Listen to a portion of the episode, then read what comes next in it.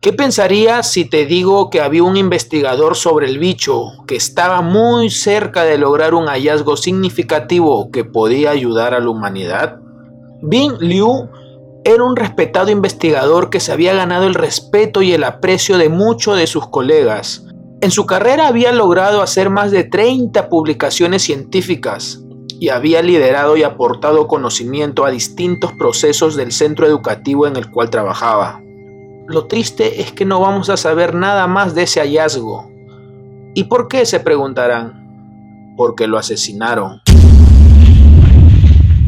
La universidad dio a conocer que Bing Liu murió a tiros el sábado 2 de mayo en el interior de su casa, ubicada en Pensilvania.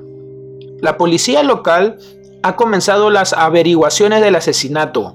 Hasta ahora tienen a un sospechoso identificado como Hao Wu, de 46 años, quien después de supuestamente cometer el asesinato se subió a su auto estacionado cerca de la casa del investigador y se quitó la vida. Las autoridades siguen investigando el móvil del homicidio, así como la relación entre las víctimas. Algunos portales aseguran que fue un lío amoroso el reporte policíaco refiere que el cuerpo de Bing Liu presentaba disparos en la cabeza y el cuello. Algunos colegas de Bing aseguraron que el ahora occiso tenía avances significativos sobre el bicho, lo que levantó algunas sospechas entre las autoridades. Además, la universidad señaló que su rol como profesor había sido muy importante para los miembros más jóvenes de la comunidad científica, debido a que era paciente e inteligente. Con el inicio del bicho, Liu centró sus estudios al virus originario de Wuhan y recientemente estaba a punto de lograr un avance significativo, dijo el departamento de la Universidad de Pittsburgh. Haremos un esfuerzo para completar lo que comenzó en un esfuerzo por rendir homenaje a su excelencia científica, agregó el centro de estudios. ¿Qué está pasando en el mundo ahora?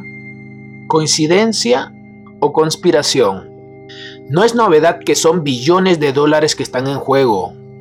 ¿Creen que la industria farmacéutica está al acecho? El virus es un negocio y el que se cruza en el camino de los poderosos, lamentablemente, el precio es perder la vida. Casi siempre existe una maniobra incógnita de matar a alguien y luego suicidarse. Es simple, pueden culpar a alguien que quizás no fue el asesino. Cuando uno ingresa a campos donde el dinero está cotizado en billones, es cuando aparece eso. Siempre ha sucedido.